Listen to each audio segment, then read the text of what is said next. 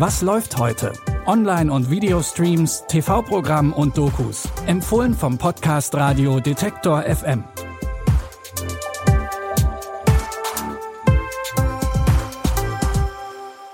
Hi und herzlich willkommen zu Was läuft heute. Es ist Montag, der 23. Mai und wir starten mit neuen Streaming-Tipps ganz frisch in diese neue Woche. Wir fangen heute an mit einem Abend unter FreundInnen, der ein wenig eskaliert. Der Grund dafür? Der Vorname. Und so heißt auch der Film. Stefan und seine Frau Elisabeth haben Gäste eingeladen, um einen gemütlichen Abend zusammen zu verbringen. Doch nachdem Thomas verkündet, wie er und seine schwangere Freundin Anna ihren Sohn nennen wollen, ist es vorbei mit der Gemütlichkeit. Max? Nee, mir ist zu häufig. Luca? Nein. Donald? Fängt mit A an. Alexander? Kalt. Andreas? Origineller Asterix. Arthur? Abraham? Attila? Dann sag's halt.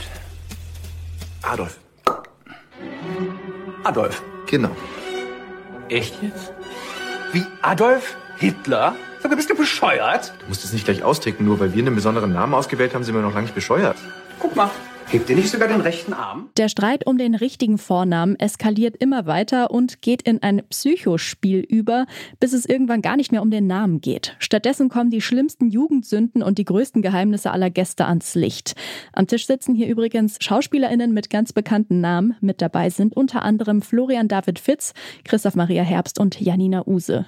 Ihr könnt die Komödie Der Vorname jetzt bei Join Plus schauen.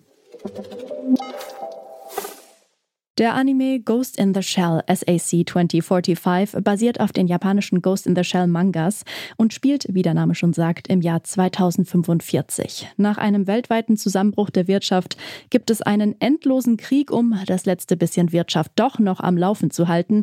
Aber es wird noch dystopischer, denn es gibt auch noch die Post-Humans, eine Art humanoide künstliche Intelligenz, die droht, die Menschheit auszulöschen. Wenn die Posthumans mit diesem N einen eigenen Staat ausrufen wollen, dann steht Japan ein Bürgerkrieg bevor, wie es ihn in der Geschichte dieses Landes noch niemals gab. Sag mir, was ist dieses N? Der alte Mann wurde getötet? Isaki ist eine Posthuman.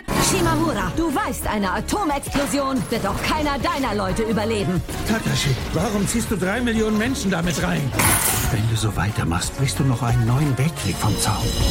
Sie müssen unbedingt den Posthuman ausschalten und den Abschuss der Rakete verhindern. Die Protagonistin Motoko Kusanagi bekämpft zusammen mit anderen SöldnerInnen diese künstlichen Intelligenzen, um das Überleben der Menschheit zu sichern. Das Ganze geht jetzt in die zweite Staffel.